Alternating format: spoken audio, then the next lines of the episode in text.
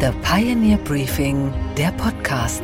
Einen schönen guten Morgen allerseits. Mein Name ist Gabor Steingart und wir starten jetzt gemeinsam in diesen neuen Tag. Heute ist Dienstag, der 10. Januar. Nach Nordrhein-Westfalen, wo der kleine Ort Lützerath zu einem großen Symbol des Protestes geworden ist. Protestcamp in Lützerath. Der Ort ist Symbol der Klimaproteste. Brennende Barrikaden auf einer Zufahrtsstraße zum Braunkohledorf Lützerath. Die Lage im von Klimaaktivisten besetzten Dorf Lützerath in Nordrhein-Westfalen spitzt sich zu. So viel wie in diesen Tagen war in Lützerath schon lange nicht mehr los. Das kleine Dörfchen, bestehend aus wenigen Häusern, nur in der Nähe von Düsseldorf gelegen, soll weichen. In seiner Hochzeit hatte dieses Dorf 105 Einwohner. Und jetzt? Na, jetzt ist Schluss mit Lützerath. Die mächtigen Bagger von RWE rücken schon vor, denn innerhalb von Lützerath befindet sich Braunkohle sehr viel Braunkohle. Das Wertvollste an dem Ort kann man also sagen, ist das, was unter dem Keller liegt. Demonstranten wollen das Vorrücken der Bagger und damit das Abbauen der Braunkohle verhindern. Zeitweise waren laut Polizei schon mehr als 2000 Aktivisten vor Ort. Lützerath blüht also nochmal richtig auf, zumindest was die Zahl der Menschen dort angeht. Bis auf wenige Ausnahmen verliefen die Demonstrationen bisher friedlich. Doch sollte sich das ändern, dann scheut sich die Polizei nicht hart durchzugreifen, sagt NRW-Innenminister Herbert Reul hier dem ZDF Morgenmagazin. Ich hoffe nur, dass äh, dann nicht das Ganze nachher wieder wie immer äh, artet, ausartet in die Debatte von musste das die Polizei eigentlich tun. Ja, es bleibt uns keine Wahl wenn wir Zustände wie in anderen Staaten nicht haben wollen, dass Menschen wild auf die Straße gehen, dass Unruhen entstehen, dann müssen Regeln auch eingehalten werden. Dass der Energiekonzern RWE überhaupt die Möglichkeit hat, in dem kleinen Dorf nach Braunkohle zu bohren, das verdankt das Unternehmen einem Deal mit der Politik. Um genau zu sein, einem Deal mit Wirtschaftsminister Robert Habeck und NRW-Wirtschaftsministerin Mona Neubauer, beide von den Grünen. Wir gleichzeitig diese Problematik allerdings genutzt haben, um zusammen mit RWE, wofür ich mich ausdrücklich bedanken möchte, Herr Krepper, für die Zugewandtheit in den Gesprächen und mit dem Land Nordrhein-Westfalen vertreten durch die Ministerin Mona Neubauer, vereinbart haben, dass der Kohleausstieg, Braunkohleausstieg im Rheinischen Revier von 2038 auf das Jahr 2030 vorgezogen wird. Doch dieser Deal hat ein kleines Manko wie Robert Habeck dann weiter erklärt. Das Dorf Lützerath nämlich würde RWE, Zitat Habeck, zur Verfügung gestellt. Für die Siedlung Lützerath allerdings bedeutet es, dass die Braunkohleflächen, die unter Lützerath liegen, zur Verfügung gestellt werden müssen bzw. abgeräumt werden müssen. Doch ziemlich viele können mit diesem Deal so gar nichts anfangen, denn nicht nur die Häuser werden jetzt planiert, sondern auch der ansässige Windpark demontiert. Die Windräder stehen nämlich dummerweise dort, wo bald die Braunkohle zutage gefördert werden soll. Bereits acht Windräder wurden schon abgebaut, der Rest verschwindet bis 2025. Doch die Grünen stehen in Treue fest zur RWE. Wirtschaftsministerin Neubauer versichert dem WDR, dass der Konzern weiter in erneuerbare Energien investieren werde und sie fühlt sich für den Standort Lützerath nicht so richtig zuständig.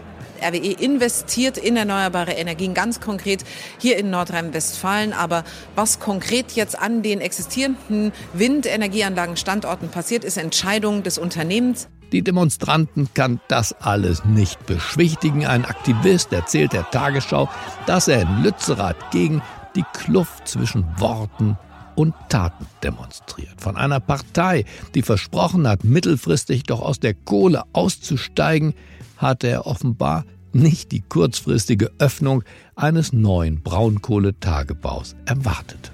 Das ist einfach so eine heuchlerische Politik, wo man einfach ein Zeichen setzen muss, dass man nicht auf der einen Seite auf irgendwelchen Konferenzen große Töne spuckt und dann äh, geht es einfach immer weiter wie gehabt. Der Mann hat einfach ein zu gutes Gedächtnis.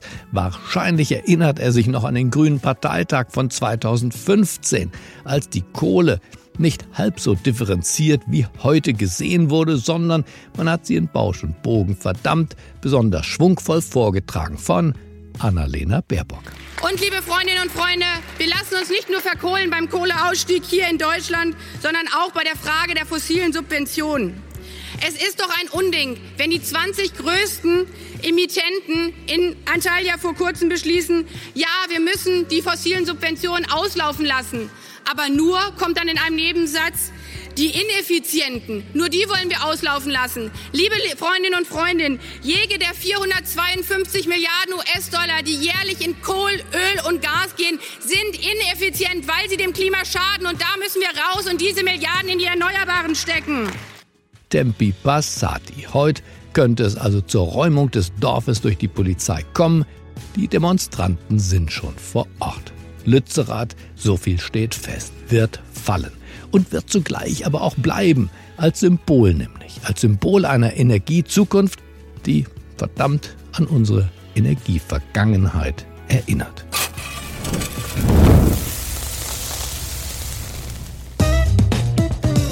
Unsere weiteren Themen heute Morgen. Meine Kollegin Chelsea Speaker hat mit dem ehemaligen Vizekanzler Sigmar Gabriel darüber gesprochen, was hinter den Silvesterkrawallen steckt und welche Lösungen er zu bieten hat. Die politische Linke hat den Staat klein geredet und die politische Rechte in Deutschland haben ihn klein gespart. Und in der Kombination haben wir einen Staat, der seine Kernfunktionen nicht mehr erfüllen kann. Unsere Wall Street-Expertin Anne Schwedt spricht über die leise Hoffnung der Kryptoanleger. Und wir staunen über Thomas Müller, der erst abgepfiffen hat und jetzt in die Verlängerung geht. Und außerdem bringen wir die besten Exportschlager aus Schweden heute Morgen zum Klingen. So, meine Herren, jetzt hören wir mal auf zu schießen. Haben wir uns jetzt verstanden?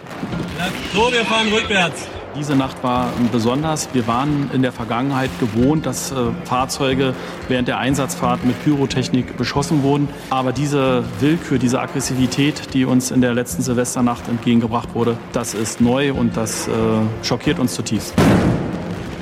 Dieser Jahreswechsel in der Bundeshauptstadt halt nach.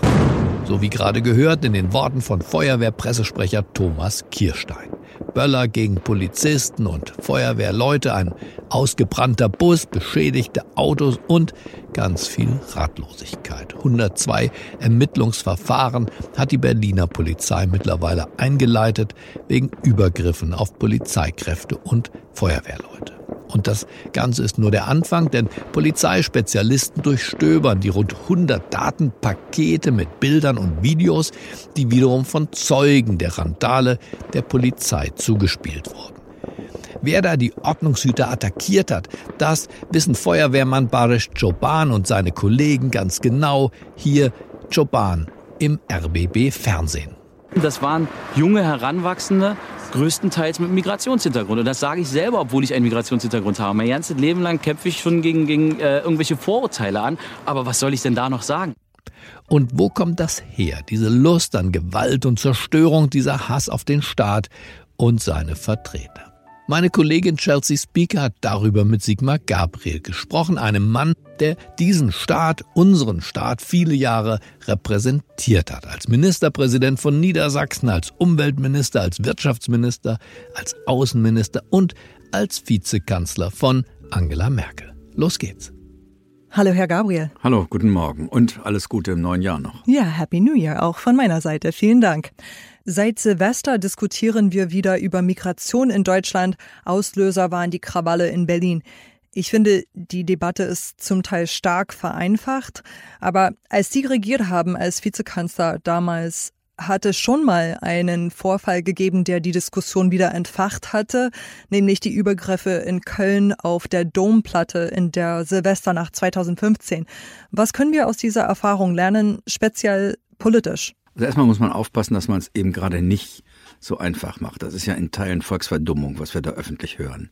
Äh, das hat nichts mit Migration zu tun, mit Migration an sich oder mit der Frage, ist Deutschland ein Einwanderungsland, ja oder nein? Wir sind das natürlich. Seit Jahrzehnten. Übrigens hatten wir vorher Deutsche, die hinlänglich verrückt waren und als Reichsbürger versucht haben, hier so einen Bonsai-Putsch zu organisieren. Wir haben Neonazis, die Deutsche sind, die hier randalieren. Also es ist jetzt keineswegs so. Die Hooligan-Szene früher, die ein bisschen weniger geworden ist, die gewaltbereit hier Theater gemacht hat, die Silvesterkrawalle in der Vergangenheit, das waren nicht etwa alles Migranten, im Gegenteil, das waren manchmal ganz gut bürgerliche Deutsche, die Bock darauf hatten, sozusagen zum Wochenendspaß mal zum Prügeln nach Berlin zu fahren. Alles das gab's in der Vergangenheit auch. Und übrigens, was auch dazu gehört ist, gerade an dem vergangenen Silvester sind Migrantinnen und Migranten diejenigen gewesen, die die Hauptleidtragenden waren. Richtig. Natürlich auch die Polizisten, Feuerwehrleute, Sanitäter, aber die Nachbarschaft, die da zerstört wurde, da wohnen im Wesentlichen Menschen mit Migrationshintergrund. Also das zu einer allgemeinen Migrationsdebatte zu machen, äh, dümmer geht's kaum. Wie kommt das, dass diese, dass diese Debatte so entstanden ist? 2009 hatten Sie gesagt, als Politiker müssen wir raus ins Leben, da wo es laut ist, da wo es brodelt, da wo es manchmal riecht, gelegentlich auch stinkt. Wir müssen dahin, wo es anstrengend ist, weil nur da, wo es anstrengend ist, ist das Leben. Tut das die Politik derzeit? Na, mein Eindruck ist, dass sie das offensichtlich nicht tut, sonst würde sie nicht solche Debatten führen. Ich meine, Parallelgesellschaften wie diese Clans beispielsweise oder auch andere Formen von Parallelgesellschaften, die sich nicht mit dem deutschen Staat, mit seiner Gesetzgebung, seinen Verfassungen identifizieren, die haben wir seit Jahrzehnten hier. Sie müssen nur mit den Bürgermeistern reden in den Städten. Oder ich empfehle einfach mal einen Besuch, habe ich mal gemacht hier in Berlin. Ich glaube, das war die der Abschnitt 5 und die äh, Polizeidirektion 53, die sind zuständig für solche Gebiete wie Cottbusser Tor und, und äh, Görlitzer Park und so. Und sich da einfach mal hinzusetzen und zwei Stunden lang oder auch ein bisschen länger die Polizeibeamtinnen und Polizeibeamten mal aus ihrem Arbeitsalltag erzählen zu lassen. Und zwar, die haben uns dort erzählt, dass das, was sie jetzt geballt in der Silvesternacht erfahren haben, dass das dort zum Alltagsgeschehen gehört. Da steht ein Polizeiwagen an der Ampel, weil rot ist, und da wird ihm ein Pflasterstein durch die Scheibe geschmissen. Da werden Rettungskräfte daran gehindert, einen Brand zu löschen. Da gibt es Angriffe aus einer Volksmenge raus auf Sanitäter, auf Polizisten. Das sind das, was die im Alltag erleben. Bei mir war das Ergebnis, dass ich danach erstens die Chefin gefragt habe, sagen Sie mal, wie verhindern Sie eigentlich, dass Ihre Kolleginnen und Kollegen sich nicht radikalisieren und am Ende alle AfD wählen, was die Gott sei Dank nicht tun, aber wo sie gesagt hat, ja, das ist gar nicht so einfach. Und das Zweite war, wir haben damals einen Strafrechtsparagraphen verschärft, der Angriffe auf Polizisten, Feuerwehrleute, Sanitäter schwerer bestraft, als das in der Vergangenheit der Fall war. Das war ganz interessant, weil die Linksliberalen in Deutschland fanden das alles unnötig. Deutschland führt manchmal auch eine ganz komische Diskussion. Immer wenn es um die Frage geht, was soll der Staat können, dann gibt es eine Diskussion links der Mitte, sagen wir Linksliberalen, FDP, SPD, Grüne, die sagen bloß nicht mehr Staat, bloß keine Kameras auf den großen Plätzen, bloß nicht mehr Überwachung, nicht mehr Polizei. Die haben sofort Angst vor dem Überwachungsstaat ein bisschen bösartig kann man sagen, das sind auch nicht die, die nachts durch diese Ecken laufen, wo man möglicherweise sich als Frau sicherer fühlen würde, wenn es da eine Kamera gäbe. Und auf der anderen Seite die CDU, CSU, die sofort einfach nach schärferen Gesetzen fordert, die auch nichts bringen, weil sie am Ende des Tages geht es um eine Frage. Können wir die Gesetze eigentlich durchsetzen? Dafür brauchen sie Menschen. Dafür brauchen Sie in den Schulen Lehrerinnen und Lehrer, Erzieher, Sozialpädagogen. Dafür brauchen Sie Polizistinnen und Polizisten. Dafür brauchen Sie Staatsanwälte, äh, Richter. Das, was wir doch in Wahrheit die letzten 30, 40 Jahre gemacht haben, ist, den Staat klein zu machen. Die politische Linke hat den Staat klein geredet, weil sie ihn nicht zu groß werden wollte, weil sie immer Angst hat, der wird überbordend. Und die politische Rechte in Deutschland, CDU, CSU, auch die FDP, haben ihn klein gespart. Weniger Staat, mehr Privat. Und wir haben die Länder, die ja für die meisten zuständig sind, die meisten Polizistinnen und Polizisten, Richter, Staatsanwälte, Lehrerinnen und Lehrer sind ja Beschäftigte der Länder. Da haben wir nicht die Frage gestellt, können die das eigentlich bezahlen? Wir haben das immer weiter zusammengespart. Und in der Kombination aus sozusagen links, die in den Staat klein geredet hat, und rechts, die ihn klein gespart hat, haben wir einen Staat, der seine Kernfunktionen nicht mehr erfüllen kann. Die Kernfunktionen des Staates, gute Bildung sichern, dafür sorgen, dass Recht und Gesetz eingehalten wird. Und zwar gegenüber jedermann, völlig egal, ob Deutsch, Migrant, zugewandert oder nicht, die Verfassung eingehalten wird. Diese Kernfunktion, übrigens auch innere Sicherheit, äußere Sicherheit, die haben wir zurückgefahren. Die haben den Staat klein gemacht. Und es gibt eben beide Seiten Respektlosigkeit. Eine, die ist sehr bösartig ist, ist eben die, die, sagen wir, die Gewalt, das Gewaltmonopol des Staates nicht akzeptieren.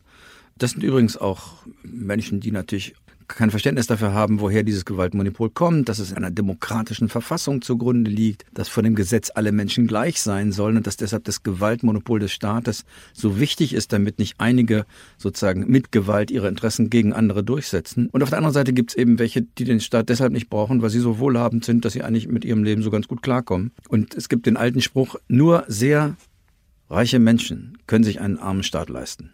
Mhm. Und der Staat macht sich auch ein bisschen lächerlich, wenn die ganzen Gewalttäter von der Silvesternacht in Berlin auf, am nächsten Tag alle wieder auf freiem Fuß sind, während die Verletzten noch im Krankenhaus liegen zum Beispiel. Ja, das müssen Sie, müssen wir mit äh, Gerichten besprechen. Wir haben eine unabhängige Justiz in Deutschland, die werden Argumente dafür haben. Das äh, ist unbefriedigend, das sehe ich auch so. Aber da muss man notfalls über die Frage reden, was müssen wir im rechtlichen Rahmen verändern. Wobei wir natürlich am Ende vor allen Dingen eins brauchen, wir brauchen Beweise dafür, sonst können wir in Deutschland niemanden in Haft nehmen. Was die machen ist zum Teil, das sehen Sie ja dann auch, wenn die manchmal interviewt werden, junge Leute, die aus diesem, dieser Szene kommen, die machen sich natürlich über den deutschen Rechtsstaat lustig und sagen, naja gut, das ist doch eure komische Demokratie hier. Wir machen nur, was man hier durchsetzen kann. Und natürlich sehen die auch, dass wir bei uns Polizisten damit beschäftigen, irgendwelche Kinder und Jugendlichen, die sie an der Straße festgeklebt sind, wieder runterzuholen und gleichzeitig nicht in der Lage sind, wirkliche Straftaten zu verfolgen. Wir machen unseren Staat schon auch klein und lächerlich gegenüber diesen Gruppierungen. Und deswegen ist es so wichtig, ihm wieder Respekt zu verschaffen. Aber da helfen am Ende nicht viele Gesetze, sondern da helfen vor allen Dingen Leute, die man einstellen und ausbilden muss. Und das dauert. Und im Zweifel auch spezialisierte Formen von Zusammenarbeit im Bereich der Präventionsarbeit. Dazu waren wir auch mal weiter. Wir wussten, dass wir viel früher in der Kriminalprävention anfangen müssen, dass das vor Ort in den Stadtteilen passieren muss, dass da viele zusammenarbeiten müssen. Wir wussten, dass bestimmte Täter vor allen Dingen eins brauchen, am Anfang ihres Straftatengeschehens eine schwere Strafe und nicht erst dreimal Dudu, ja. äh, bis sie den Staat nicht mehr ernst nehmen, bis hin zu organisierten Staatsanwaltschaften und organisierter Kriminalität auf der anderen Seite. Das alles spielt eine Rolle. Vielen Dank, Sigmar Gabriel. Gerne. Und was ist heute an den Finanzmärkten los? Na, da schöpft manch einer leise Hoffnung. Und warum? Das weiß Anne Schwed, unsere Frau an der Wall Street. Einen wunderschönen guten Morgen, Anne. Guten Morgen, Gabor. Die Kryptowährungen haben ja eine wilde Achterbahnfahrt hinter sich, Anne. Erst hochgejatzt in wirklich irrsinnige Höhen, dann dieser brutale Abstieg. Aber jetzt deutet sich eine leichte Entspannung an. Was hat das für Folgen, Anne? Ja, genau. Die Kryptoanleger haben sich so langsam von dem Schock rund um die Pleite der Kryptobörse FTX erholt. Die ganzen Skeptiker und Panikverkäufer sind aus dem Markt. Und wer jetzt noch da ist, das sind die Kryptoanleger, die schon lange vor dem ganzen Boom in Krypto investiert waren und auch an das langfristige Potenzial der Technologie glauben. Nach der ganzen FTX-Pleite hatte sich Bitcoin zum Beispiel in den letzten Wochen bei einem Wert zwischen 16 und 17.000 Dollar eingependelt. Ein Zeichen dafür, dass jetzt wieder etwas Ruhe in den Markt eingekehrt ist. Und was jetzt passiert ist, dass die Menschen wieder so langsam in den Markt einsteigen, weil sie glauben, dass der Boden erreicht ist. Bitcoin stieg gestern zum ersten Mal wieder auf knapp 17.400 Dollar, was wir auch seit Wochen nicht mehr hatten. Und mit den Gewinnen bei den Kryptowährungen ging es in New York auch für die Kryptofirmen an der Börse nach oben.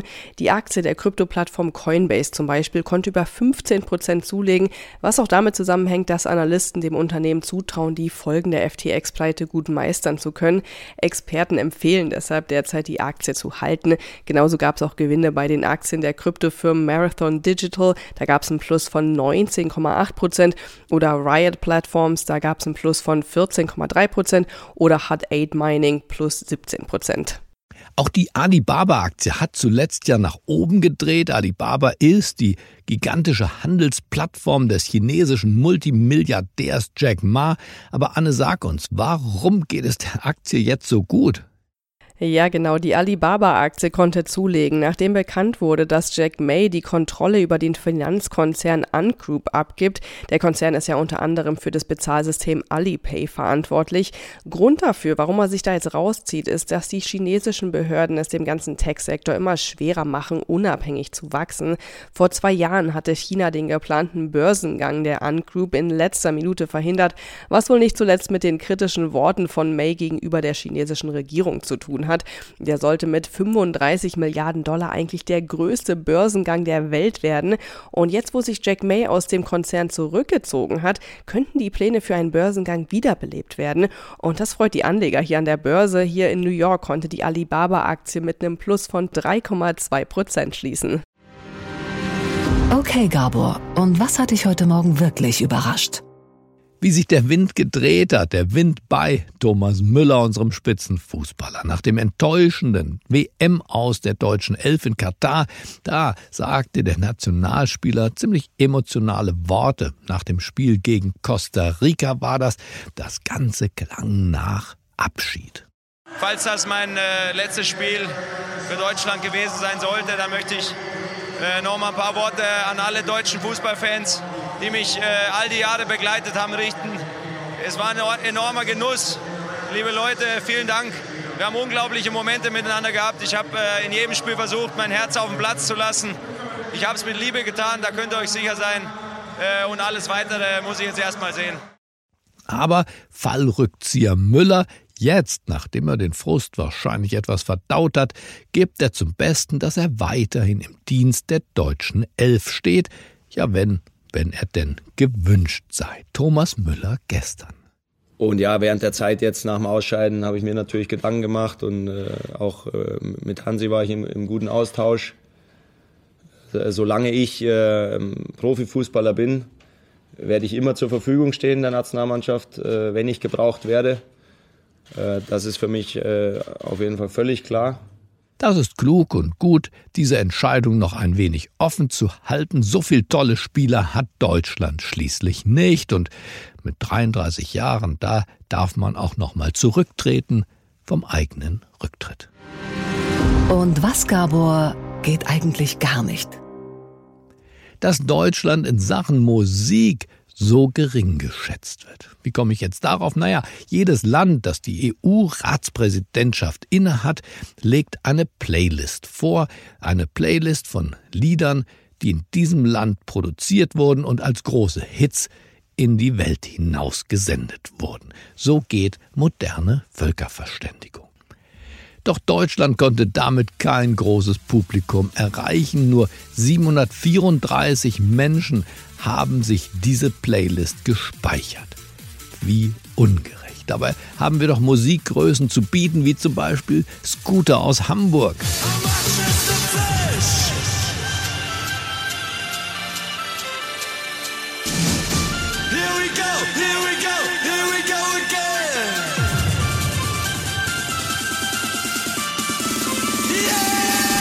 Oder den Herrn Beethoven aus Bonn.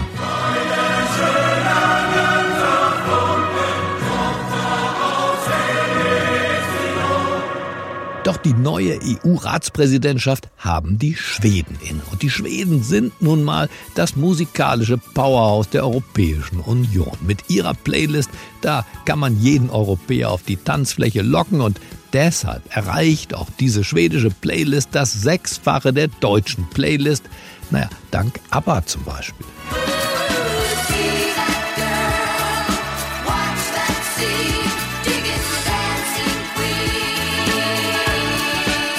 Roxette auch nicht schlecht.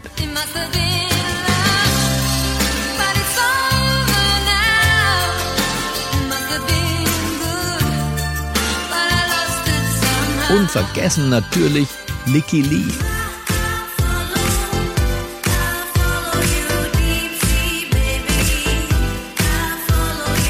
Aber alles nichts gegen den zu früh verstorbenen DJ und Produzenten Avicii aus Stockholm. Ich wünsche Ihnen einen schwungvollen Start in diesen neuen Tag. Es grüßt Sie auf das Herzlichste. Ihr Gabor Steingart. Feeling my way through the darkness, guided by a beating heart. I can't tell where the journey will end, but I know where to start. They tell me I'm too young to understand. They say I'm caught up in a dream. Well, life will pass me by if I don't open up my eyes. So that's fine by me. So wake me up when it's all over. When I'm wiser and I'm older. All this time I was finding myself and I didn't know I was lost. So wake me